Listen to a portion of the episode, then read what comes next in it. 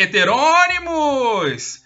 Labor, trabalho, labuta, trabalhadores do campo, trabalhadores da cidade, univos! Eis que vocês chegam aqui nesse grande podcast popular Heterônimos, comigo, o Lucrécio Pipoqueiro. E comigo, Sócrates Invertido. É, galerinha, mais uma vez a gente está aqui se reunindo no Heterônimos. E dessa vez a gente vai continuar. No...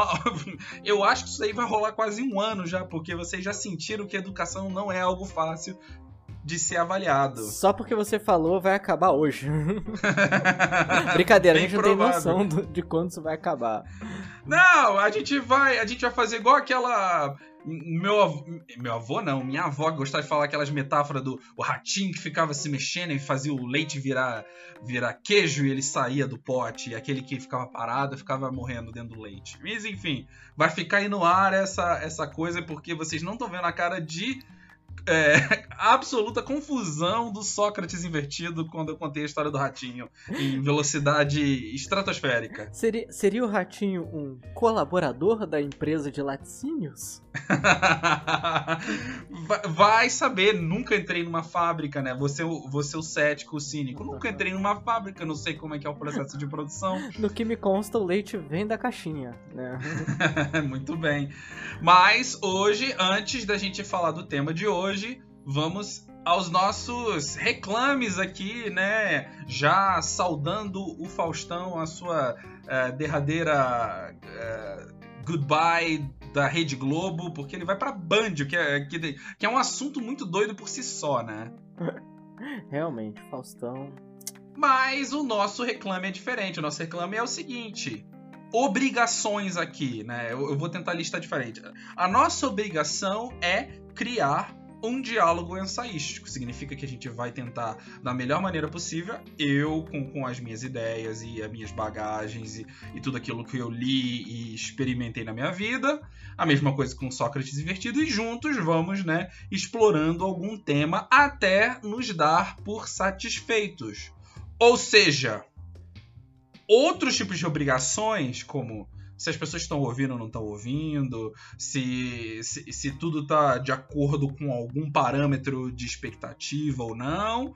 Essas obrigações não existem, ok? Então vamos aí aproveitar esse diálogo ensaístico. Porém, o tema de hoje, para continuar a ideia da escola, a gente vai falar justamente das pessoas que são responsáveis por fazer essa escola é, funcionar por um lado, né? Porque toda a comunidade é importante. Porém, vamos falar dos professores, mas não nos professores como os salvadores da pátria, como os profetas, os professores como trabalhadores. Mas para a gente entrar nesse tema, o querido Sócrates invertido vai pelo menos botar aqui uma, uma escada do que falamos anteriormente sobre dinheiro para a gente seguir falando do trabalho. Opa, obrigado, Lucrécio. Pois bem, no encontro passado, né, no, no episódio passado, nós tentamos... No encontro passado parece que você tá dando aula. É, é o vício, mas isso aí é puro vi... é deformação profissional. Que, Ou se preferir, né, isso aqui é uma mesa branca e estamos invocando o espírito do Natal passado. Opa! Então, é, na última vez falamos do dinheiro e o quanto de dinheiro seria necessário para uma educação realmente interessante, realmente positiva, realmente propositiva. E a conclusão é um dinheiro infinito. Como não se trata de realmente ter um dinheiro infinito, se trata então de pensar uma sociedade que considera a educação algo positivo para si mesmo e por isso coloque todo o dinheiro que precisar ali. É óbvio que não vai ser infinito porque as demandas são finitas. Então, a própria coisa se esgota em algum momento em suas próprias necessidades. Mas como esse debate não existe, é mais simples responder dinheiro infinito. E, e parte desse dinheiro infinito vai para onde? Para a pessoa que trabalha nessa instituição. Que no caso. O marxista desavisado talvez apareceria falando Ô, Sócrates, e essa falta de materialidade aí no seu discurso, hein? Mas falta Dinheiro muita infinito. coisa. falta muita coisa aqui, meu amigo. Aqui é o reino da falta. ausência. Eu diria, eu diria que é o dinheiro de Schrödinger. Aus... Tem e não tem dinheiro. Ausentes estão presentes, citando o bom e velho Heráclito. Isso é maravilhoso, né? Aquilo sobre o qual não falamos é o que nunca deixamos de falar, na verdade. Então, para toda palavra proibida, inventamos um vocabulário. A questão, eu, encurtando todos os caminhos aqui, é: bom, uma das figuras, como bem dito pelo querido Lucrécio Pipoqueiro, é essa figura dentro da instituição, dentro deste local voltado ao conhecimento que é a escola, é o do professor, do docente. Claro que podemos falar ainda das figuras tão importantes quanto todos. Hoje em dia se chamam técnicos né, é, de assuntos educacionais, os tais, que aí envolvem pedagogas, pedagogos, enfim, eu não sei qual o termo, pedagogos, né? Pedagogues, é. enfim, mas pedagogos, psicólogos, soci... É, assistentes sociais, perdão pela, pela memória, enfim, toda a gama de pessoas que trabalham são essenciais para que toda instituição de educação funcione. E assim, isso vai desde o sujeito que está na portaria, a pessoa da limpeza, mas hoje vamos focar nesta figura que é quase mística para a sociedade. Mística em muitos sentidos mesmo. Criou-se uma áurea sacerdotal em torno desta figura que é o professor. Um sujeito que ama o que faz, e é curioso como esse ama o que faz dota o professor de uma espécie de maldição. Ora, se você ama tanto o que faz, tudo bem ganhar mal por isso. Eu, vale lembrar, né, isso daí vai obviamente, dar a nossa idade para as pessoas, mas do personagem Caco Antibes de Sai de Baixo tinha um, um, pedaço lá da apresentação dele que ele falava uma história triste, uma história é, sentida, e no final ele falava: Salvem a professorinha. É, que eu acho que é, é, dá muito esse sentido do que de, de, desse sentido quase paradoxal, tanto do coitado do professor quanto essa pessoa que é um sacerdote, uma freira, um, um, um monge Uhum. destinado a proteger as crianças e a educação. Mas essa, essa é uma relação muito comum no sistema capitalista, né? É você olhar para aquele sujeito que realmente acredita no que faz e conseguir a partir disso diminuir o valor material, voltamos aqui ao materialismo de fato, né, da, do reconhecimento daquele trabalho. Ora, se você acredita tanto no que faz, então você vai fazer por cada vez menos. Claro, isso associado a uma série de outros fatores também, a precarização, enfim, a concorrência é, artificial e desleal e contínua, forçada por desemprego, enfim, etc, etc. Mas não é disso que a gente vai tratar. A gente vai tratar deste sujeito que não é um sacerdote, que não trabalha por amor, que não é um missionário na Terra enviado para guiar as criancinhas rumo à luz. Não é disso. Mas Sócrates invertido, mas e as criancinhas? As criancinhas que se esforcem. Porque a vida também é, em parte, é esforço. As criancinhas que sejam acolhidas com carinho, mas que também sejam compreendidas dentro de um sistema em que alguém é, é retribuído não é bem a palavra, né? É, é, é, é pago para fazer aquilo. Não, eu digo até uhum. as criancinhas, acho que eu vi um post seu esses dias no Facebook falando justamente como esse as criancinhas ah. acaba se tornando um, um, um, Não é uma armadilha, mas é, é, é um, uma maneira de con continuar colocando esses professores fora dessa órbita do trabalhador, né? Já que vamos começar de algum lugar, vamos começar por aí? Da onde vem a criancinha, né? Porque de algum lugar essa criancinha vem. Essa criancinha vem da família. E aí, se tem família, tem o quê? Tem o defensor da família. Essa, essa espécie de parasita da família, né? Porque ele não existiria se não existisse família no sentido burguês, moderno, enfim, como já foi dito em outro episódio aqui, né? Criado pelas caixas econômicas lá do século 18, 19 em diante. Enfim, o que, que, é o defensor da família? Stricto senso. Ele não é de fato um defensor da família, porque, stricto senso, o conceito de família não corre risco nenhum A família é um negócio tão abundante que praticamente em cada casa tem uma.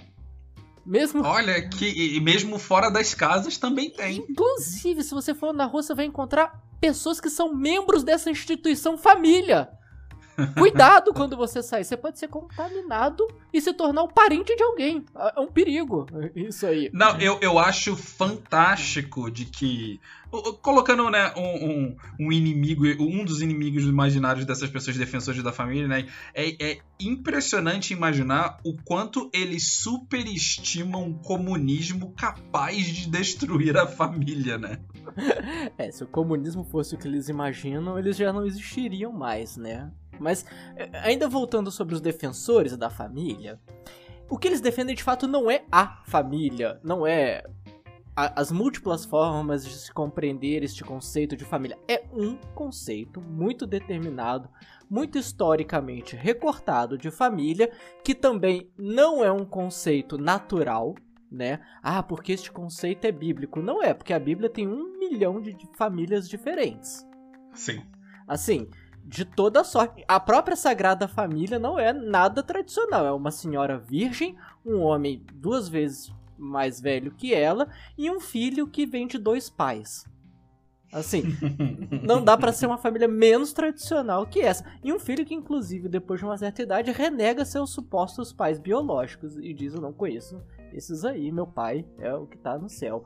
Enfim, não há nada de tradicional nessa família. Então, o defensor da dita família tradicional, ele não apenas é um embusteiro por defender algo imaginário, mas ele é um embusteiro porque em geral ele se associa, agora vamos na prática, e por isso que eu disse que eu queria começar a falar do trabalhador, ele se associa a ideias políticas que não defendem o trabalho.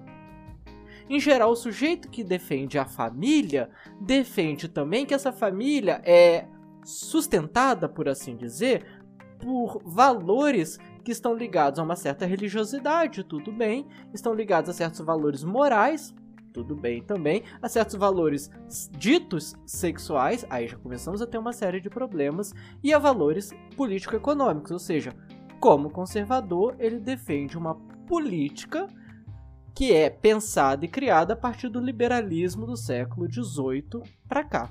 O problema de se dizer defensor da família e concomitantemente se dizer defensor do liberalismo é que o liberalismo hoje, não estamos mais debatendo aqui John Locke, nem Stuart Mill, nem Adam Smith, hoje o liberalismo funciona em torno de esvaziar a, as leis, né, a seguridade social, o bem-estar social, que garantem a tranquilidade, a paz, a folga, o lazer de quem?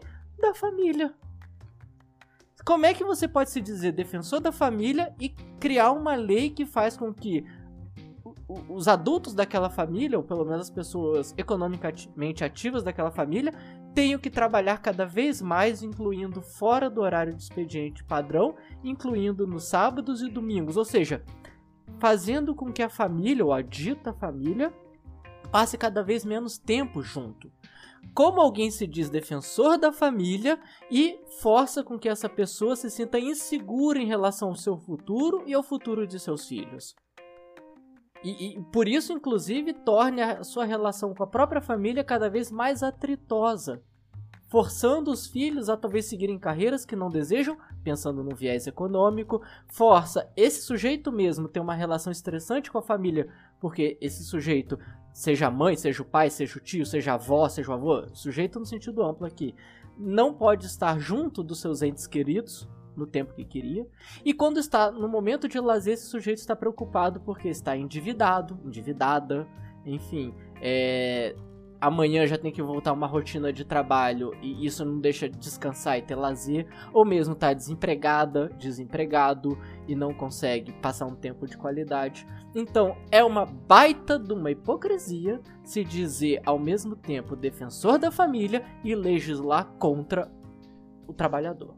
É muito interessante pensar no conflito dessa família da época e do, do, início das caixas econômicas, né? Que essa família já serviu aos liberais nesse passado Sim. e agora eles precisam eles fazem um jogo duplo, né? Esse li novo liberalismo, né? Eu não vou chamar nem de neoliberalismo, que é outra coisa que eu, que eu tô falando, um novo liberalismo mesmo.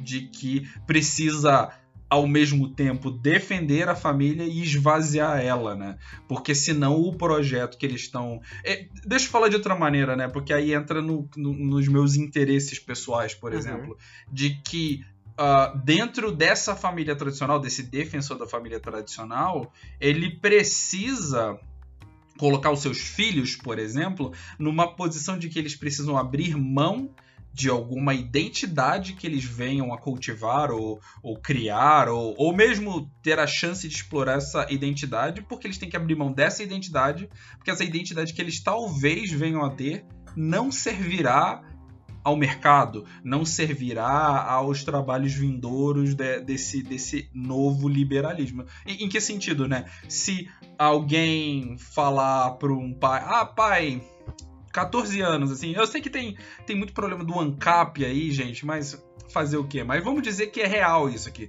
Um garotinho de 14 anos fala pro pai, pai, quero ser anarquista, né? Isso daí é, é, é inaceitável para esse defensor da família, por, não porque a anarquia é algo ruim, etc. Óbvio que existem esses indicadores, mas porque um filho de 14 anos anarquista não tem função nenhuma dentro desse liberalismo. O que me faz pensar num gancho muito interessante para a gente falar do professor como trabalhador é que, nesse sentido, a gente chega no, no, numa, numa questão que a gente pode explorar junto, é o que vem a levar as pessoas a serem professores. Né? A gente já vai cortar toda uma possível genealogia do trabalhador, porque eu tinha um monte de coisa aqui pra. Não, falar, vamos, vamos mas... seguir o seu sentido, é porque essa ideia me veio à cabeça, sabe? Justamente dessa uhum. ideia do protetor da família, me parece é, é, ter uma influência direta na escolha de alguém ser professor junto de todo esse paradoxo. Mas vamos, vamos deixar isso como, como um gostinho do futuro. Vamos falar Sim, dessa genealogia. A, a, escola, a escola como ela é configurada da modernidade para cá, ela é de fato um apêndice da família. Aqui na cultura nossa brasileira, isso fica ainda mais claro que o nome da, das pessoas é, que são diretamente ligadas à educação, né? As professoras, sobretudo. É um as tias. Muito... São as tias, exatamente. Eu tô aqui botando no feminino porque estatisticamente é um papel muito mais desenvolvido Sim. pelas mulheres. Mas é claro, existem homens ótimos profissionais, né, também na educação inicial. Mas a gente conhece nossa cultura machista e sua maioria são mulheres. Mas eu tinha pensado algumas coisas aqui para falar da questão do trabalhador, até pra gente chegar já na questão do professor com uma base um pouco mais é, crítica sobre o que é o trabalhador. E eu não quero nem me aprofundar muito na questão do trabalho, mas do trabalhador mesmo. Sim, a, aproveitar que né, o dia do trabalhador passou aí. Uhum. Agora vamos, vamos aproveitar o gancho, na verdade, né?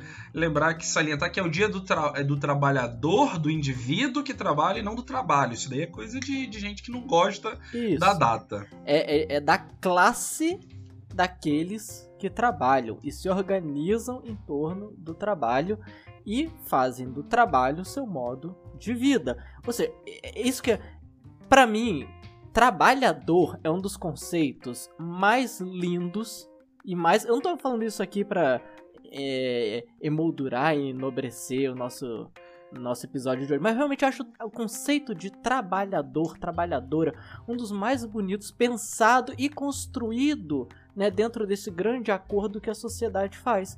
Por tá, autoriza tá autorizado hoje porque hoje é aniversário do Barbudo. Ou foi ontem? É hoje, né? Eu acho que é hoje. 203? Então, é, é aniversário do Barbudo. Então tá autorizado para você enaltecer e levar o trabalhador assim ao ápice. Vai porque lá. Exatamente. O que nos, nos colocou nessa condição de possibilidade de nos reunirmos, nos organizarmos e amarmos uns aos outros é exatamente o trabalho. E, e, o trabalho em cima dessa figura do que realiza o trabalho, o trabalhador, tra a trabalhadora. Se não houvesse as, essas figuras, os trabalhadores, né? Desculpe o uso masculino, mas enfim, eu sou velho e vou usar essa, essa isso de linguagem de generalizar pelo masculino. Eu sei que eu tô errado, mas enfim. É, não haveria construção de bens materiais que asseguram uma qualidade de vida. A tendência de nossa busca social é assegurar cada vez mais qualidade de vida para um número cada vez maior de pessoas para que possamos viver em tranquilidade uns com os outros. Então o trabalhador é esse responsável por transformar. Eu vou ser um marxista. Eu não sou marxista, mas agora eu vou, vou incorporar aqui o marxista. Essa transformação da natureza para o instrumento humano, para o bem, né, o recurso, o serviço humano. Sem isso, não haveria humanidade. E eu não estou colocando humanidade aqui como um conceito positivo. Humanidade com seus prós e contras, com seus bons e maus, com seus positivos e negativos, etc. Mas é isso que nos garante esta capacidade de criarmos qualidade de vida. O problema é que quando você dá um nome tão exuberante que é possível ser colado em qualquer um, a troco de qualquer feito, né? Ora, se você faz alguma coisa, você cria essa transformação, você gera um valor em cima dessa transformação, esse valor pode ser convertido em renda ou salário, temos um trabalhador. Então é algo muito simples. Qualquer um pode reivindicar para si isto: sou um trabalhador.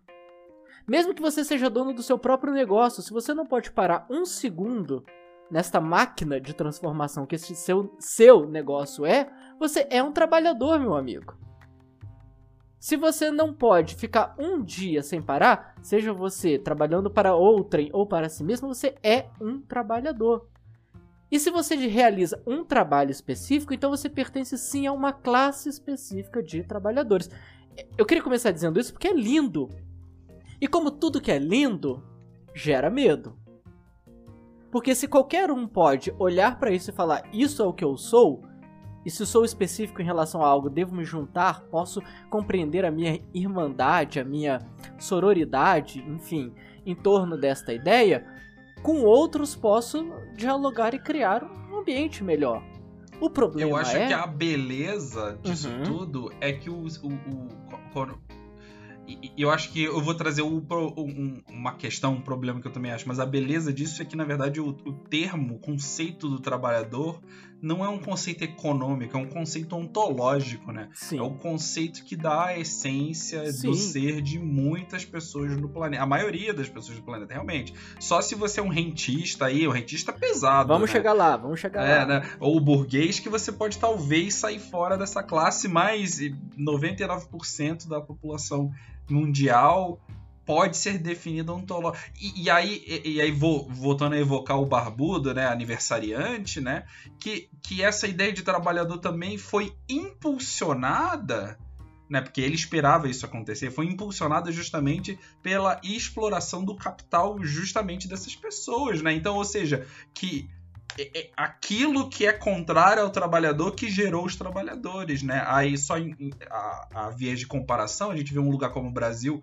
que tanto tenta reformar o trabalho hoje em dia para tirar né? Tipo assim, existem vários problemas. Para mim, o problema ontológico é que eles querem tirar essa identidade do trabalhador para que você comece a ter lealdades às empresas ou aos rentistas ou aos burgueses para qual você trabalha.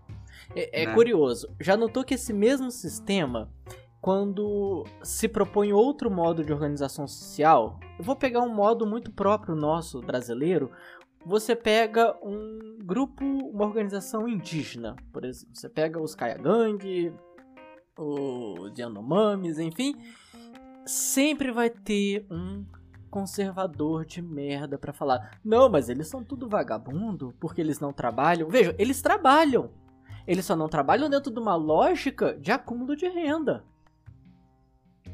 Aí o que, que esse sujeito faz? Ele tenta tirar a qualidade ontológica de trabalho, daquele que realiza um trabalho, essa transformação da natureza para um bem, um serviço, uma qualidade humana, não só do próprio humano, mas daqueles à sua volta. Ou, ou em outros exemplos, se você uhum. pensar, por exemplo, num, num sindicato, por que, que sindicatos são tão atacados?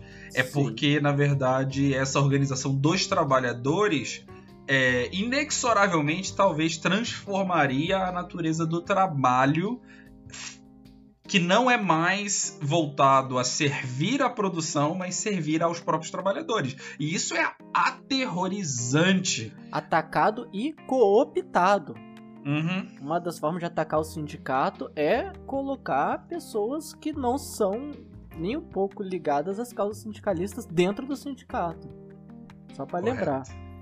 E, e aí, continuando o que o Lucrécio falou, não por acaso, né, o nosso querido barbudo alemão, ele vai lembrar que uma das formas de fixar a ontologia de trabalhador no trabalhador e ao mesmo tempo não permitir que ele se veja como trabalhador é a própria alienação do trabalho.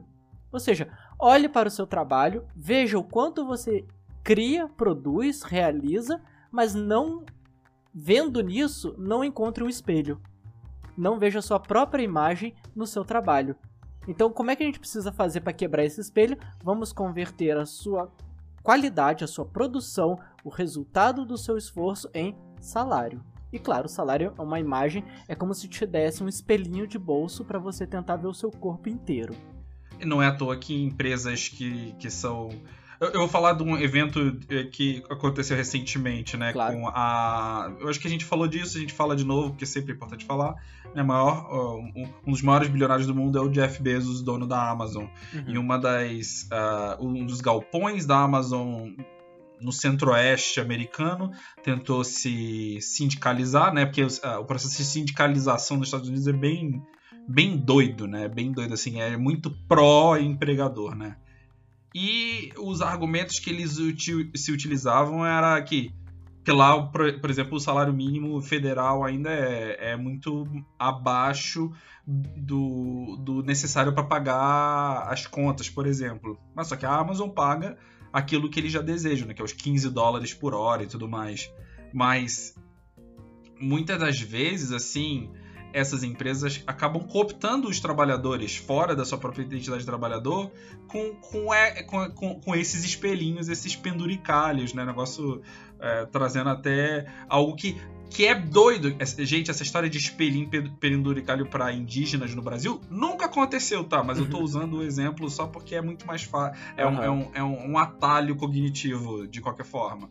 Mas. E, e aí você. É, é, é, é, muito interessante, né? Que eles estão finalmente achando uma maneira de cooptar tra esses trabalhadores a abrir mão da sua identidade de trabalhador através de puff e cerveja na sexta-feira, né? Uhum. O Casual Friday. É. Então, aí avançamos na história. A alienação não é mais suficiente. É preciso matar o trabalhador na raiz. É preciso matar o, trabalhador ontologicamente. Há todo um, pro, um, processo, há todo um movimento da década de 50 para cá para realmente matar este conceito né, ontológico de trabalhador. Transformar o trabalhador em uma espécie de empresa de si mesmo. Uma espécie de empresário de si mesmo. Aí você tem todo um vocabulário empresarial horroroso que começa, né, capitulado encabeçado pelo conceito de capital humano. Você, se você não é um ser humano, porque você não é um trabalhador, trabalhadores são ser humano, trabalhador engravida, sofre acidente, trabalhador envelhece, você não é um trabalhador, você é um capital humano que, conforme é investido, valoriza-se e aí pode gerar uma renda maior. Capital não precisa de sindicato. Capital não precisa de férias. Capital tem CNPJ, não tem CPF. E... Alô, alô, PJs de todos o Brasil. Não, Estamos junto com vocês, a gente vai libertar vocês. E é para mim a humilhação maior é que depois que re... tenta, né, não retira, mas tenta retirar a ontologia, o ser, a essência, vou usar esses termos por preguiça de usar outros melhores aqui. Mas enfim, retira a essência do trabalhador, ainda coloca, vejam como é cruel e como é irônico coloca a pecha nesse sujeito sem direitos, porque ele não é um ser humano, ele é um capital, ele é uma empresa negociando com outras empresas, só que ele é uma empresa de capital humano negociando com empresas de capital privado, enfim. É, coloca a, a, o signo, né? Coloca a semântica nesse sujeito de colaborador. é horroroso!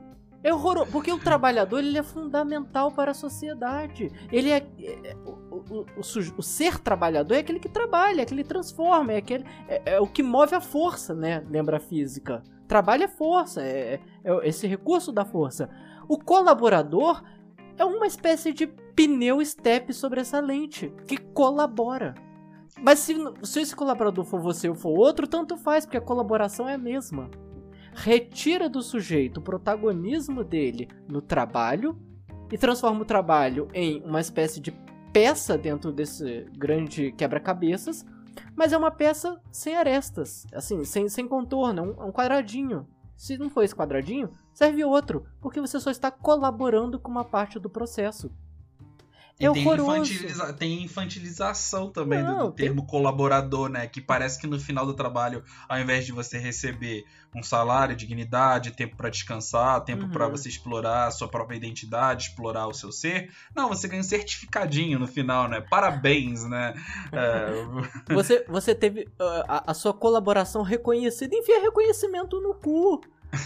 Meu amigo, eu sou parte da produção, eu sou parte do processo. Eu não colaborei com a criação disso, eu não colaborei com a produção disso. Eu sou parte disso. É eu isso. Produzi. Eu, eu produzi. Isso não existiria sem trabalho. Colaborar, colaborar é o que o oxigênio faz com o pulmão. Co co colaborar é, é o que o azul faz para o céu. Colabora. Mas se fosse outra cor, e se a gente respirasse nitrogênio, era, era substituía mutatis mutante, sabe? É, não é à toa que no programa anterior, né, a gente trouxe justamente o problema de falar sobre do mercado, né? Uhum. Que eu acho que é, é, é, é, um prisma da, da mesma situação. Quando a gente fala mercado, a gente fala de empresas, da, de instituições financeiras, não o trabalhador. O trabalhador também faz parte do mercado. Uhum. Né? Ele não é apenas um colaborador. Sim. Ele também faz parte do mercado. E um mercado, ou pelo menos essa ideia de mercado que a gente vê no, nos jornais, que exclui o trabalhador, claramente já não é mais o mercado, claramente está dentro desse projeto de eliminar né, a, a ontologia do trabalhador. Pois é. E aí, o sonho, né, o paraíso desses que querem matar o trabalhador, mas não o trabalho. Isso é interessante, né? O trabalho tem que continuar acontecendo e acontecendo numa intensidade e numa economia cada vez mais intensa cada vez mais trabalho, gastando menos com esse trabalho, mas aquele que realiza o trabalho não pode se ver como parte do resultado do trabalho. Então, vamos esvaziar sindicatos, vamos criminalizar sindicatos. Essa criminalização pode ser jurídica ou ela pode ser ideológica, né? Falar que sindicato é tudo vagabundo, etc. E você esvazia, inclusive, a consciência daqueles que se dizem defensores do trabalho e do trabalhador. Isso é, é muito louco. Eu não vou nem entrar aqui nessa celeuma entre pautas identitárias ou pautas mais marxistas, materialistas, porque eu acho que essa é uma celeuma também um tanto quanto boba, sabe? É plenamente possível você ter uma perspectiva proletária e uma perspectiva que tem um olhar sensível para as questões identitárias, sem criar hierarquia. Ah, primeiro as questões sociais, trabalhistas, proletárias, e depois a questão da mulher ou da etnia. Ou. Não! Todas essas questões se dialogam e se complementam. Isso para mim nem, nunca foi um problema. O que eu chamo de esvaziamento da, daqueles que são defensores, né? Ou se pretendem defensores, ou que no linguajar é, moderno para cá é a dita esquerda, é que essa esquerda é cada vez menos ativa e mais simbólica.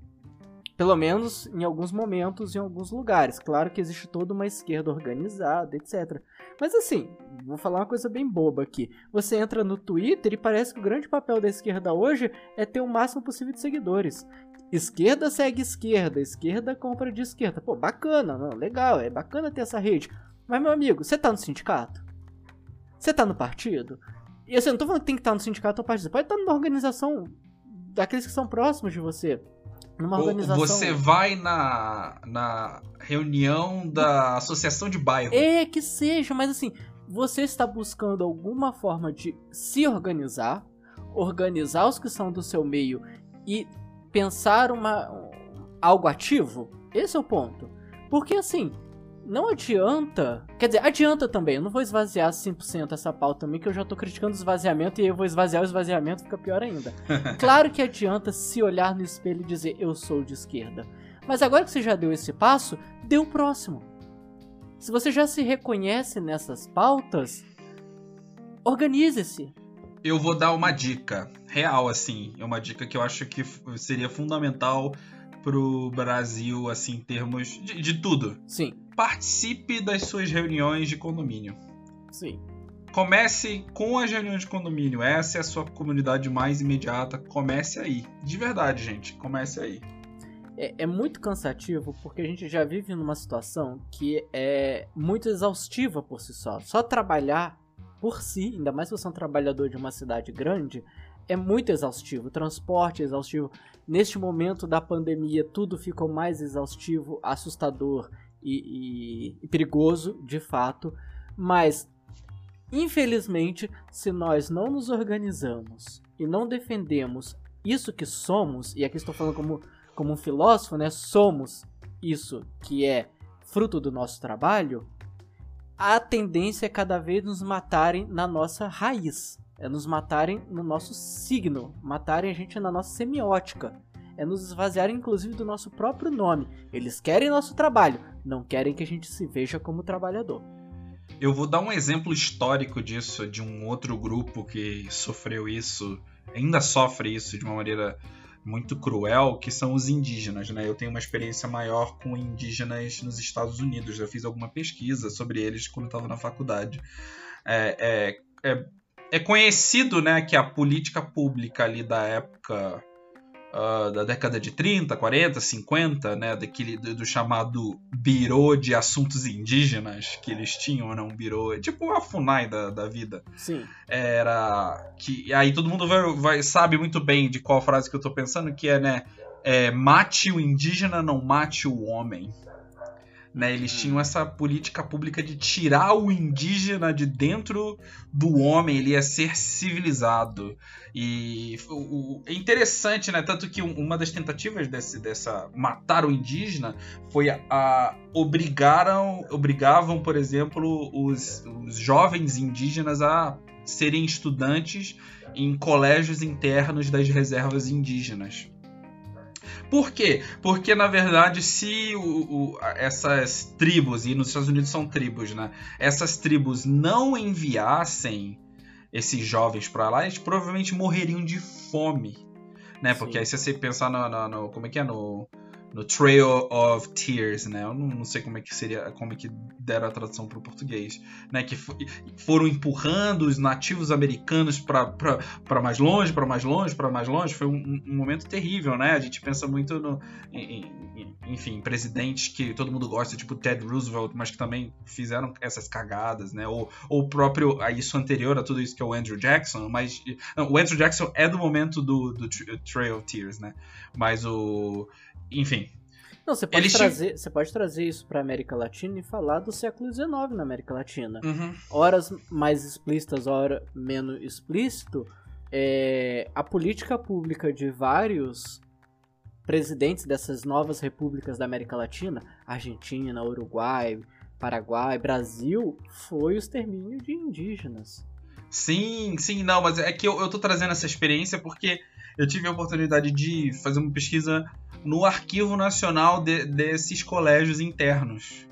Ah. Né? E por mais que eles fossem forçados a mandar esses nativos para esses colégios, é, eles não conseguiram matar os indígenas, ainda bem. Eu, eu, tive a oportunidade. Um desses colégios ainda existe, se chama Sherman Institute, é, é na Califórnia. E é absolutamente maravilhoso ver a juventude indígena americana levando uma vida normal, como qualquer cidadão de qualquer país deveria viver a vida normal, sabe? Não é. A gente vê hoje, né, o ministro do meio ambiente falando, ridicularizando porque indígenas usam é, celular, né, ou algo do gênero. É, bom, se você é descendente de europeu, então para de tomar banho. Se a gente vai se comportar como se estivesse no século XVI, Então, volta a ter lepra aí, meu amigo. Volta. Se, se bem que com esse papo uh, anti-vacina, eles querem voltar mesmo a morrer de doença que é. os europeus morriam na época, né? Nem pra ser irônico dá mais. Mas eu queria aproveitar, Lucrécio, se você me permitir. Você... Não, então é só uhum. fechar essa sim, ideia sim. que que eu acho que o trabalhador é, existe uma tentativa muito parecida, mas eu particularmente não tenho tanta Uh, por conta até de, de, redes sociais e tudo mais, eu não tenho tanta esperança que aconteça o mesmo que aconteceram com os indígenas. Eu digo que essa, essa identidade ontológica ela é muito resistente, mas não significa que ela seja impossível de ser né, destruída. Então a gente precisa ter uma atenção muito, muito interessante em relação a tudo isso. É, há todo um debate muito contemporâneo sobre a não necessidade do trabalhador em breve, não simplesmente acabando ontologicamente, né, com o sujeito que se vê como trabalhador, mas de fato, dado alguns avanços tecnológicos, realmente poder enxugar em termos físicos, biológicos, de vida mesmo, uma massa enorme de pessoas que não terão função, estou fazendo sinal de aspas aqui no ar, não terão função mais na sociedade. Então, haverá em algum ponto ali a necessidade de reduzir esse contingente humano. Talvez isso explique em alguns lugares o modo como a pandemia vem sendo tratada. Mas enfim, aí já estou entrando em teorias da conspiração muito loucas. Eu queria aproveitar a ponte que o Lucrécio começou aqui, enfim, o caminho para criar essa ponte em toda agora uma categoria que de, de várias classes, de vários trabalhadores que são alguns historicamente já há mais tempo vão sendo trabalhados, né, vão sendo forjados para não se verem como trabalhadores. Eu acho que a classe mais antiga que vem sendo trabalhada no Ocidente para não se ver como trabalhador, essa classe, uma das mais antigas no Ocidente, que vem sendo moldada para destacar-se do papel do trabalho, é a classe policial. Tanto é porque ela, em sua origem, se confunde um pouco com a, a, imagem de um soldado, no sentido medieval, se confunde um pouco com a ideia de um guerreiro, depois ela se confunde um pouco com a ideia de alguém que.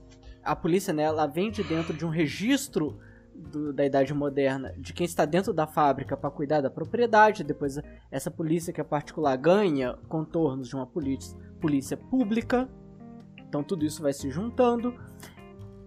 Claro, essa polícia ela sabe de alguma forma que ela faz parte de um trabalho, né? Ela faz parte de um processo de trabalho. Só que ao mesmo tempo ela é forjada para não se ver como um trabalhador. Ela tem que se ver em outra categoria, em outra ontologia. Para quê? Inclusive para quando tiver que agir sobre o trabalhador, não se sentir de alguma forma agindo sobre a sua própria classe. Então, de algum modo, a polícia se olha como outra coisa dentro da sociedade. Vai ser criada por outros meios, forjada e educada em outras instituições, vai ser alimentada por outras crenças. E hoje no Brasil, agora falando no Brasil especificamente, você associa essa ideia de que a polícia não é um trabalhador, já que ele não tem um sindicato, não pode reivindicar seus direitos, não pode se organizar em torno da ideia de trabalho, até porque é ilegal, sobretudo a polícia militar, né?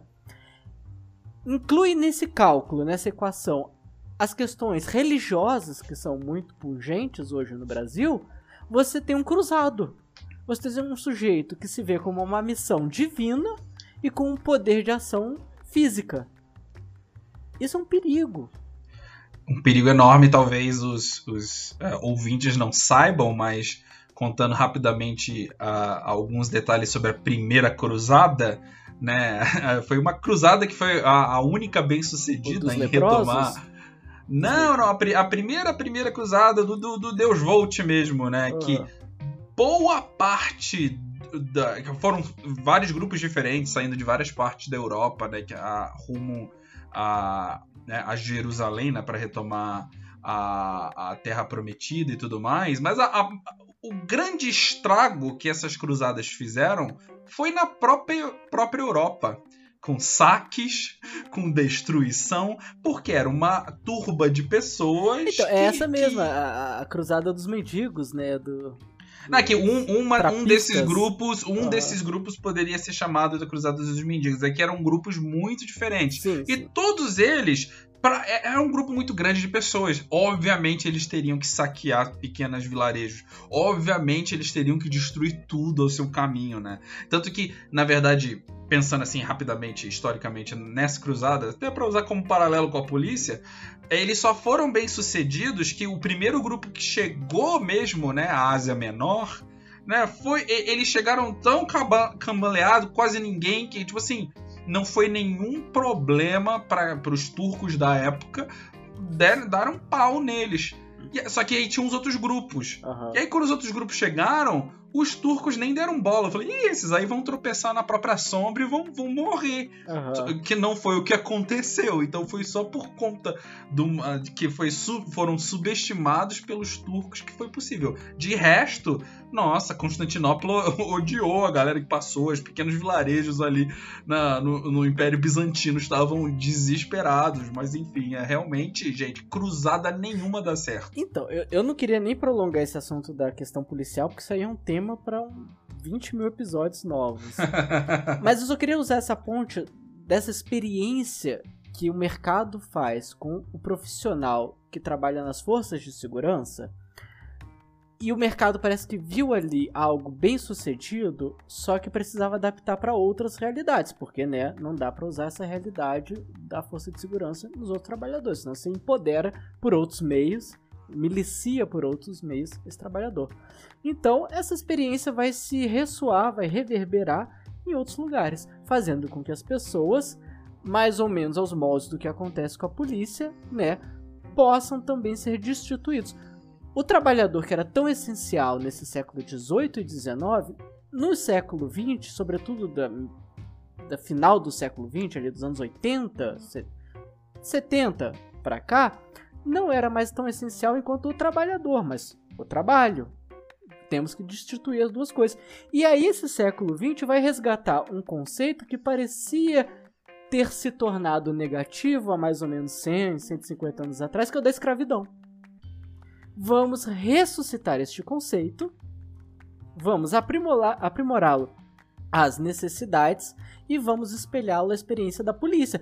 Veja, a polícia, em último caso, já que não pode reivindicar os seus direitos, já que tem que aguentar condições subhumanas quando necessário, e isso é treinado nas casernas, isso é treinado nos cursos de formação, sobreviver. Eles colocam verniz de machão nisso tudo, né? Sobreviver na selva, sobreviver com pouca comida, sobreviver à violência, sobreviver ao combate. Meu amigo, você é um escravo.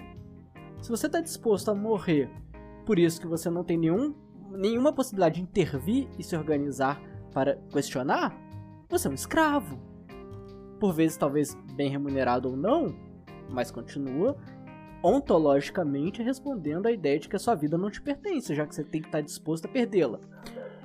Vamos levar esse conceito de escravo, porém não armado, para o resto da sociedade. No bojo de todo o capital humano está um pouco o conceito de escravidão, não apenas o conceito de escravidão colonial, mas o conceito de escravidão em sua gênese, que é, existe antes da, da questão colonial. Claro que a questão colonial foi muito marcante e ela não pode ser ignorada, mas o conceito de escravo em si ele é antigo, né? mais antigo do que a questão colonial. Então, dado essa experiência positiva, precisamos radiar essa espécie de subescravidão, essa escravidão invernizada, essa escravidão positivada para o resto da sociedade, de modo que o resto da sociedade queira, veja vantagem em não ser tratado como ser humano, em ser tratado como capital, coisa que gera valor. Coisa que pode morrer, mas que sequer tem a sua morte considerada humana. É, não é à toa que estão tentando resgatar tanto esse conceito de escravidão nas outras searas, a não ser dos policiais, que tá aparecendo de vez em quando aí um artigo ou outro é, exaltando a escravidão bíblica, porque Sim. os escravos, né, os escravizados, gente, que é, que é, o, que é o conceito Isso. correto, né, os escravizados amavam quem é, os seus donos porque eram bem tratados, né, tra, tra, trazem muito de volta isso daí, e, e é conectado muito, né, né, com a uberização de tudo, enfim. Pois então, mas isso é uma confusão proposital, porque quando você faz esse elogio à escravidão, aos escravizados, né, é, bíblicos, também poderíamos incluir aqui os romanos, os egípcios, os fenícios, os persas, os assírios, até mesmo os eslavos, né, a palavra escravo vem do eslavo, etc. Quando você faz esse tipo de elogio, na verdade está elogiando a escravidão colonial. Sim. Tá se elogiando uma escravidão racista, né? sobretudo africana e asiática. É esse modelo de fato que está sendo elogiado, mas aí entramos com todo o verniz de colaborador, de capital humano, de CNPJ, etc. E aí, se o Lucrece permitir, chegamos finalmente ao professor. Nada, nada é simples aqui, né? Nada é. Nada é simples, nada é simples. Mas tudo bem. Tudo é bonito e maravilhoso ao mesmo tempo. Tudo é divino e maravilhoso. então, o, o ponto socrático que eu gostaria de trazer com toda a minha ironia é: é desejável neste século XXI, que mal começa, de um péssimo jeito, né? Que o professor, os professores, os docentes, aqueles que atuam nesta linha e nesta classe possam ser escravizados de modo tranquilo e suave. Cidade pequena. Então, perdão, perdão Não. pelo vacilo. Não, mete, mete bronca. Então a gente tava falando. É, fazer uma claque para voltar? Não! Gente, olha só, a gente. Na verdade, vocês não vão sentir o que aconteceu porque é, teve um surto de carteiro. Todo mundo tá virando carteiro na cidade. Ah, cachorros e gatos sendo os amigos. Loucura, loucura. Perfeito, perfeito. Então, voltamos, né? A ideia é. É necessário, neste século XXI, transformar todos os trabalhadores em escravos. Só que eles não podem olhar para si mesmos e falar: Meu Deus do céu, eu fui escravizado. Eu, eu, em outras palavras, é. separar o trabalho do trabalhador. Exatamente. E o professor está dentro desse grande processo em curso, certo? É, não apenas, isso não se reflete apenas nas questões financeiras, que isso ao longo do século XX, ou pelo menos no final do século XX, já ficou claro. O, o mercado está fazendo essa experiência pelo menos uns bons 50 anos, né? Vamos ver o quão menos a gente pode pagar e eles continuam trabalhando do mesmo jeito ou mais. Enfim, Aí que entra as criancinhas. Porque as criancinhas precisam ser salvas, doa quem doer. E mas também em todo o resto, em todo o resto. A forma mais explícita de dizer professores podem ser descartados, trocados, substituídos conforme né, não sejam necessários, por um lado, é criar uma massa de professores desempregados ou pessoas com formações, licenciatura, enfim, que não conseguem se inserir no mercado de trabalho. E elas não se inserem não é porque está faltando emprego de professor ou porque não precisa dessas pessoas. As pessoas são extremamente necessárias. É porque há todo um sistema organizado para sobrecarregar os professores. Pegue 40, 50, 60, 80 horas semanais. Pegue 20, 30, 50 turmas e vai até onde você puder, até o limite da sua saúde. E aí do outro lado, né, pensando nessa hiper foco de formação, né? Que você tem que fazer a licenciatura, uhum. o, que, o que cria na mente das pessoas. Não é verdade, mas acaba criando o conceito de que você só pode ser professor, né? Então, enquanto os professores que sobraram nos colégios, enfim, estão sobrecarregados, aqueles que estão fora dos colégios acabam virando professores de reforço escolar para reforçar essa ideia de ser PJ, de ser empreendedor, etc, etc. Pois é, e quando essa maré já estiver alta, quando você conseguir saturar o mercado a ponto de a qualquer problema ser facilmente substituído um por outro, qual é a cartada final? É dizer o seguinte: ora, e se daqui em diante a gente puder simplesmente parar de exigir, a licenciatura e a formação para ensinar, licenciatura é, é formação para ensinar, e simplesmente aceitar que outras pessoas que não tiveram essa formação possam ter seu conhecimento reconhecido e passem a substituir o professor. Ou seja, você pega um espaço que já estava saturado, artificialmente saturado, né? Porque existe, hum, digamos assim, mercado para todos Demanda, esses... existe demanda. Perfeito, existe demanda para os profissionais e vamos torná-lo mais saturado ainda com pessoas que não tiveram essa formação. E claro, há toda uma crítica que pode ser feita à formação dos professores. Há, evidentemente que há. Porém, ainda assim é uma formação. Não é porque um engenheiro faz conta que ele é apto a lidar com uma turma, com outros seres humanos no modo ensinar. Ele pode? Claro que pode. As pessoas têm essas habilidades. Isso não é, um é no, no caso, essas pessoas que estão fora, que não têm essa formação, porque eu acho que, novamente, não é uma crítica Não. às pessoas que não têm uma formação. Claro que não. Eu acho que essas pessoas também né, estão sendo cooptadas para artificialmente mudar esse sistema. Aonde que tá a crítica, meu caro Lucrécio? A crítica não está no fato de você pegar um engenheiro que tem uma certa paixão, vocação e habilidade em ensinar e colocá-lo em sala de aula. Essa não é a crítica. A crítica é, neste ano, para substituir um professor rebelde, para substituir docentes que estão se organizando em sindicato, nós vamos pegar um engenheiro qualquer que estiver passando aqui na rua, assinar um contrato de não sindicalizar, aceitar um trabalho, um salário miserável. E às vezes fazer disso aqui seu segundo, terceiro, quarto emprego, porque a, né, a decadência está em todas as áreas. Vamos pegar aqui esse sujeito que tem outra formação, mas aceitou essas condições, e nesses seis meses, um ano, quem sabe dois anos, vamos mantê-lo aqui ensinando. E depois a gente manda ele de volta para o mercado para, sei lá, ser Uber, é, garçom. Não tô, também não há nada de demérito em Uber e garçom. Mas assim, vejam, é transformar a pessoa em um, um nômade de si mesmo. É tirar qualquer possibilidade dessa pessoa exercer não apenas o que ela gosta, mas aquilo que ela gosta e vai cada vez mais se profissionalizando, especializando e aprimorando naquilo que é. Ora, se o sujeito é formado em engenharia, em medicina, em contabilidade, em administração, nutrição, seja lá o que for, e deseja ser professor, seja no ensino básico, médio, superior, etc., não há problema algum. Contudo, essa pessoa deve pensar o seguinte: eu vou entrar em relações humanas que eu preciso ter sensibilidade de entender as necessidades do outro que deseja este conhecimento que eu vou é, ligar a ele. Né? Não vou nem ensinar, não vou passar, não, mas vou ligar um conhecimento que eu possuo que o outro deseja.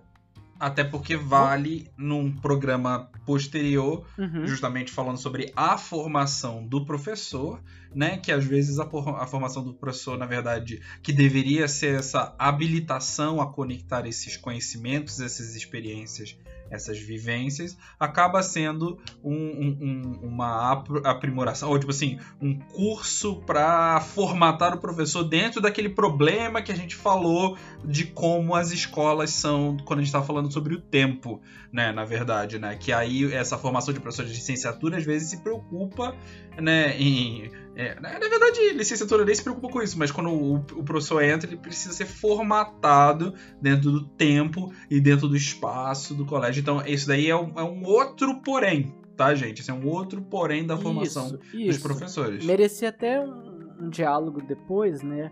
Mas assim, a grande crítica não é pegar uma pessoa que não se formou originalmente na docência, na licenciatura e colocar em sala de aula. É pegar pessoas que precisam de um emprego, qualquer emprego, pois estão numa situação precária e que aceitem subcondições e colocar essas pessoas sem qualquer critério, porque esse é o grande projeto, reconhecer o conhecimento. Ah, eu reconheço o seu conhecimento. Para ensinar? Não. Sei lá, você é. Vou pegar o exemplo do engenheiro, porque é o que já acontece hoje. Você é engenheiro aí da construção civil por 5 anos, sabe matemática? Ótimo. Vou te contratar como professor de matemática. Tem alguma habilidade de se relacionar com outras pessoas, pessoas que têm carências reais, necessidades reais, afetos reais?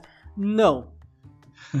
Aí você pega um sujeito que muitas vezes é realmente muito habilitado no conhecimento técnico daquela matemática que ele precisa lecionar, é um sujeito que vai reprovar a sala inteira e falar: é, porque é tudo preguiçoso. Eu maluco tem-" tentei ensinar, eles É, não quiseram aprender. Exato, então você fracassou. E, e- e, assim, essa pessoa já, já não tem um propósito de se especializar e se aprofundar neste, nesta nesse agir docente, porque sabe que o contrato precário, o qual ele aceitou, é momentâneo e vai expirar em um, dois anos no máximo. E ele vai voltar depois para uma busca incessante por qualquer renda. É, esse é o grande perigo, e é aqui que está a grande crítica. Em contrapartida, muitas pessoas que se veem apaixonadas, e voltamos à questão, o, o amor, o sacerdote, etc., não é para tirar isso da docência, mas é para reconhecer o valor disso como trabalho. É. Esse é, é porque é a gente se, se, se vê entre a cruz e a espada, né? Por um lado, a gente, a gente não pode perder é, esse é, essa ontologia do trabalhador, Sim. né? Mas só que o que, o que se colocou pra, como uma opção para o professor e é uma opção cruel para se colocar. Tipo assim, eu acho que você pode abandonar essa antologia do traba trabalhador, porque essa antologia do sacerdote Ontologia. e do salvador. Hã? Ontologia. Ontologia, eu falei o quê? Antologia.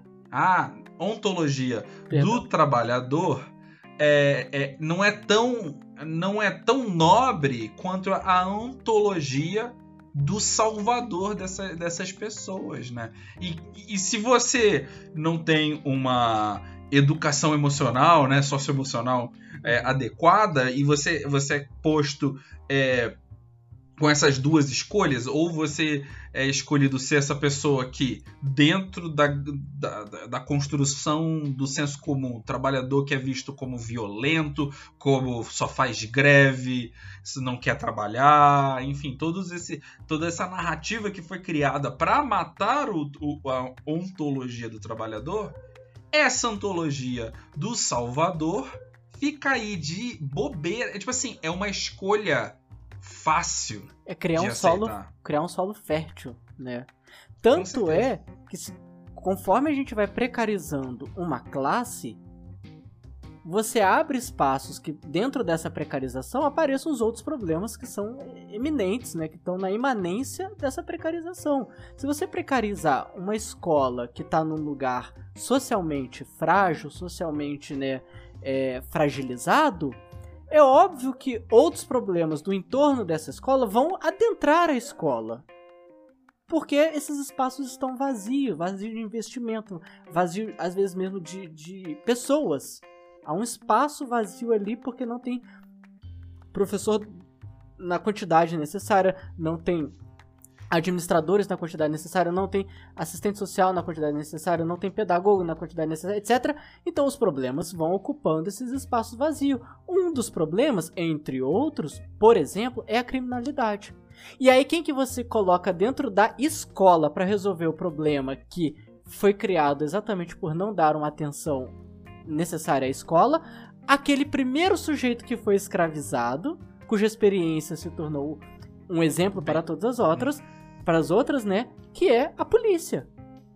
O Brasil vê isso hoje. Ora, quem foi o melhor escravizado em todo o processo mercadológico do Ocidente pós-liberalismo? é esse sujeito que vai responder todos os nossos problemas. Vamos fingir que todos os nossos problemas são problemas de segurança. Vamos pegar o aluno que não aprende porque tem fome e fingir que ele é um bandido.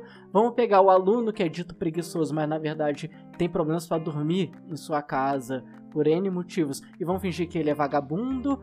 E vamos converter todos os problemas em segurança e vamos colocar o bom escravo o, o, o, bom soldado, o, o, bom cidadão, aquele imbuído de uma missão agora religiosa também, para resolver os outros problemas. Aí você começa a ver coisas que estão pipocando, né, pelo Brasil afora. Coronéis irritados porque os alunos fazem piada. Comandantes irritados porque o aluno não usa a roupa do modo correto porque quer ter um penteado X ou Y. São jovens. Desculpa, meus caros policiais, são jovens humanos. E humanos gostam de se expressar de um milhão de modos diferentes. E não é o recruta da caserna não. que está sendo, né, não. optado a se tornar mais um escravizado dentro desse sistema. Esse jovem ainda se vê como alguém que transforma a natureza, ou seja, ele ainda tem aquele embrião, aquele germe do trabalho em seu coração que quer explorar e, contestar e recriar e mudar e transformar, revolucionar, por vezes, por vezes sem né, é triste, mas por vezes ele leva esse, esse desejo para alas hoje em dia mais conservadoras, mas é porque elas se fingem, se vendem de, de revolucionárias e trabalhadoras. O nazismo fez isso com muita riqueza. Se, uhum. se fingir de defensor do trabalho, porque entendeu que é no trabalho que está a transformação. Esses sujeitos que estão cheios desse espírito de trabalho, transformação e revolução e contestação, eles não vão aceitar a moral do bom escravo. Correto. Então não adianta pegar o bom escravo, que serve aos interesses de distinguir trabalho do trabalhador, e colocar. O bom escravizado. O bom vamos, escravizado, vamos ser... perdão. O bom escravizado e colocá-lo lá dentro da escola como se a escola fosse agora essa nova fábrica. Se antigamente a escola era a fábrica do trabalho, né? Preparar uhum. para serem bons trabalhadores, agora a escola tem que preparar as pessoas para serem bons não trabalhadores. Inclusive, tem todo um debate muito bobo, muito besta, muito superficial sobre ah, não é mais o mundo do trabalho, o mundo do mercado, não, não é mais o mercado de trabalho, é o mundo do trabalho. Não, não é. Continua sendo mercado, porque você realmente continua trabalhando. Continua... Mundo, não existe o um mundo do trabalho. O mundo trabalha tudo, então precisa chamar de mundo de trabalho. E pelo outro lado, existe também essa pressão, por exemplo, do, do professor é, aceitar o papel de sacerdote, de salvador, é dentro do, da mídia, né? Porque a, a, gente pode até voltar no, no, assunto, tipo assim, ah, mas a educação não tá aqui para resolver problema nenhum, não é a bala de prata, não é uhum. a panaceia, uhum. mas só que a, esse ciclo vicioso da falta de letramento de mídias torna algo, um, um filme de terror em um filme de superação. E qual é esse filme? Do professor que anda 500 quilômetros para chegar no coleginho do, do, do, fim do. Né, onde o Judas perdeu as botas. Olha como ele é dedicado à sua profissão como professor. Pois então, e isso cria espaço, já que nós tiramos o sindicato de cena, já que o professor não é um trabalhador ou não deve se ver como trabalhador, ele é um colaborador da escola e blá blá blá, tira de cena o sindicato e coloca essas novas entidades e fundações que sabe salar do cu de que banco que veio, fingindo que representam o professor, o docente. Fundação não sei o que do Itaú, Todos por Educação, Fundação. Em, em momento algum, essas pessoas buscaram os professores e perguntaram o que, que vocês precisam para realizar bem o seu trabalho. Tanto é que eles nem se, nem se vendem como representantes dos docentes, eles se vendem como representantes da educação. Eles cortam a etapa e falam: se precisar matar docente, a gente mata. O importante é a educação.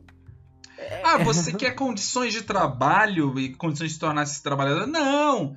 Pega esse curso aqui que a gente vai ministrar para você sobre gamificação e empreendedorismo dentro da sala de aula. É muito melhor é, polvilha com dois ou três cálculos e, e textos clássicos e tá dada a educação. Pronto. É, é, então isso, é, é, esse é o grande esvaziamento do professor como trabalhador. Por isso que o nosso é, nossa motivação, acho que hoje, né, desse encontro que nós conversamos anteriormente e tal, é exatamente lembrar: somos trabalhadores. Não podemos deixar que esse espelho vire um espelhinho. É preciso transformar esse espelho num espelho de luxo. É preciso que eu, eu, eu, sujeito trabalhador, veja esse espelho de forma tão grande que nesse espelho caiba nós, trabalhadores. Nós, classe trabalhadora. Que não reivindicamos. Isso que é bonito. Por isso que eu falo que o conceito de trabalho, trabalho e trabalhador é bonito. Porque quando se reivindica a, a classe trabalhadora se reivindica a produção, o resultado, o efeito disso. Se o trabalhador é um trabalhador da educação, é óbvio que o resultado disso também vai ser a reivindicação da educação. Quando você corta etapas e se diz defender a educação, você não está defendendo a educação. Porque, como nós dissemos lá no primeiro episódio, defender a educação é defender qualquer porcaria que você coloca dentro de um saco e escreve educação naquele saco. Perfeito. É isso. E eu vou dizer que, pensando na boniteza que é o conceito do trabalhador e essa tentativa de que estão fazendo de separar o trabalhador do trabalho, eu, como um tecno-otimista, eu vejo isso como uma grande oportunidade de nós, professores, ou qualquer trabalhador, de ver essa oportunidade dessa separação, dessa tentativa de separação, né? Conseguiram com, com os policiais militares, conseguiram com outros grupos, né? Que a gente pode falar em outros episódios, mas a gente pode ver essa oportunidade. Por quê? Né? Eu, eu sou um, um grande entusiasta da automação, da inteligência artificial e tudo mais.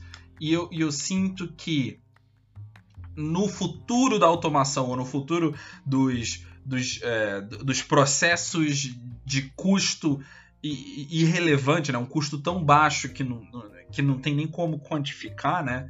É, a natureza do trabalho precisa mudar. Não a natureza do trabalhador. Porque muito se falam, as pessoas que falam desse futuro falam, ah, não vai ter trabalho para ninguém porque estão pensando justamente nesse trabalho que é ligado à produção, trabalho que é ligado às, priori é, às prioridades que são dadas fora da gente, né? Toda essa, essa alienação que acontece com a gente, mas essa natureza do trabalho pode mudar. Não é mais para produção, é para outra coisa. Eu particularmente acho que é para o desenvolvimento é, humano como um todo. Eu gosto muito dessa ideia né, da revolução humana, do, do desenvolvimento humano como um todo, como essa nova definição, em que por exemplo, existe muita conversa de que ah, nem vai mais ter professor no futuro porque todo mundo vai aprender no YouTube, né? Eu digo o contrário. Só haverão professores no futuro. Só e todos esses professores serão trabalhadores ainda né? Porque eu acho que o, o, o, o ser, a essência, o ser podem ser horríveis, mas não são não, são maravilhosos. O ser do trabalhador é esse ser da organização, da comunidade, do seu é, é, é entendimento de realidade, de identidade, que não pode estar associado ao trabalho. Esse, esse é o grande problema. Porque quando se você cria a sua identidade baseada no seu trabalho, quando esse trabalho é retirado de você, é uma morte.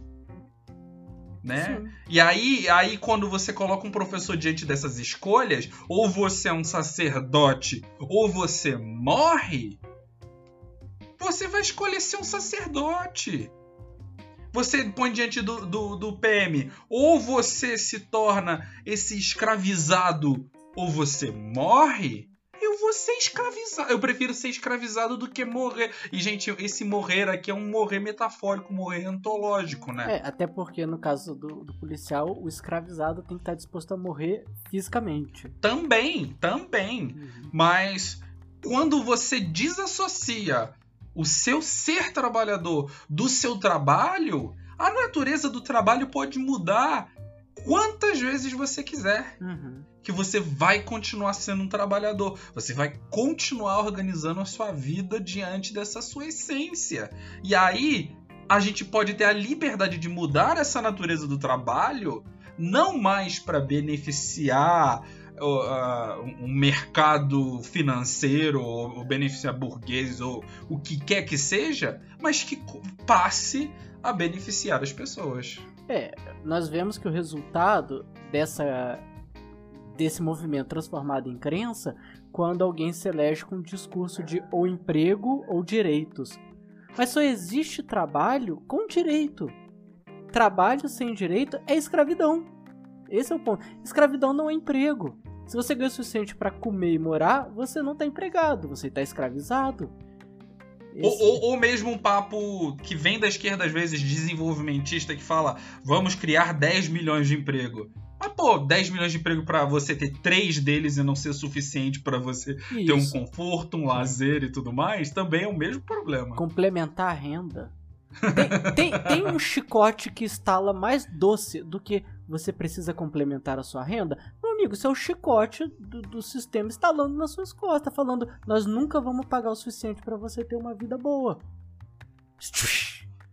Complemente renda. Trabalhe além do horário. É, é o chicote. Isso, isso não é isso não é um estímulo a qualidade de vida. Isso é um estímulo de vamos ver o quanto que a gente consegue precarizar e você continua sobrevivendo. E quando não sobreviver, a gente repõe, porque você só está colaborando com essa máquina. Bom, o que eu tinha para dizer hoje Tá Não, eu acho que a, a gente, é sempre bom, eu sempre fico muito feliz quando a gente termina num tom mais otimista em relação às coisas. E gostei do assunto também, especialmente né, no, no, no aniversário do Barbudo, do Karl Marx, do Carlos Marques como dizem aí no Brasil, né? É, é, curioso, né? Eu acho importante falar o nome Karl Marx, porque muitas vezes ele é confundido com outro judeu barbudo, né? O, o, o Groucho? Não, o, o, que dizia que é para dar todos os bens e dar tudo ao pobre ah, e, tá. e, viver na pobreza. Esse aí não foi o Marx que disse, esse foi o Jesus. É outro judeu barbudo e tal, mas são ideias um pouco diferentes. Podem se complementar em alguns pontos? Pode, mas são judeus barbudos diferentes, tá bom? Sim. Quando você vê um marxista e fala, então dá tudo que você tem. Não, esse aí é Mateus, livro de Mateus, Novo Testamento. Com certeza. Enfim. Mas é, nunca abram mão da sua essência de trabalhador. Nunca, independente se vocês são professores ou não, a gente está discutindo o professor, que é, eu acho que futuramente é, até pode ser o tema do próximo episódio, né? A gente falar um pouco da formação de professores, né? Eu acho que acaba sendo um tema interessante. É, vamos ver se, se é ou não. A gente tem tempo Não fazemos discutir. promessas aqui, né? Não tem promessa, não tem obrigação nenhuma. Mas o mais importante é, é vamos aproveitar essa oportunidade também de transformar a natureza do trabalho. Eu acho que falando de um pouco também de formação, a gente pode falar um pouco disso, né? De transformar. Porque parece meio doido isso. Jean, como assim transformar a natureza do trabalho? Trabalho é você trabalhar e ganhar dinheiro, né? E, aí é, é, tão forte, né? Essa, essa, essa ideia do trabalho como isso, né? Esse conceito do trabalho como isso. E por isso que é, é importante a gente relembrar. Não, não abram mão dessa essência do trabalhador, né? De que o, o, o Sócrates invertido falou no começo, né? De, é, que ele exaltou de que é a sua capacidade de organizar a sua própria realidade através, né, de transformar a, sua, a natureza à sua volta, sabe? E é isso aí, gente. Então, vocês sabem que o nosso e-mail é, tá no, vai estar tá no post. Os nossos tweets também, né? Os twitters, twinders, vão estar no post também. Siga aí o Sócrates Invertido, siga aí o Lucrécio Pipoqueiro. A gente tá no, numa lenga-lenga de falar que vai escrever texto, mas não escreve absolutamente nada. Não mas também não tem problema. Alguma, exatamente. Não, faça não promessas. Tem, não tem promessa nenhuma aqui, então vocês fiquem aí na expectativa de escrever o texto. Mas eu, eu tive uma ideia de um texto esses dias Uh, talvez eu ponha em ação se eu tiver um pouco mais de tempo. Mas tirando isso, né? Faça, faça todas essas coisas. Uh, mas vamos sempre nos reunir. Se pudesse tocar aí, eu não vou fazer isso porque dá trabalho de editar, mas podia subir a internacional aí para terminar o programa e, e, e passava a régua, mas no máximo é a hora do nosso tchau, tchau. Tchau, tchau, então. Tchau, tchau. Valeu, Lucrécio. Valeu.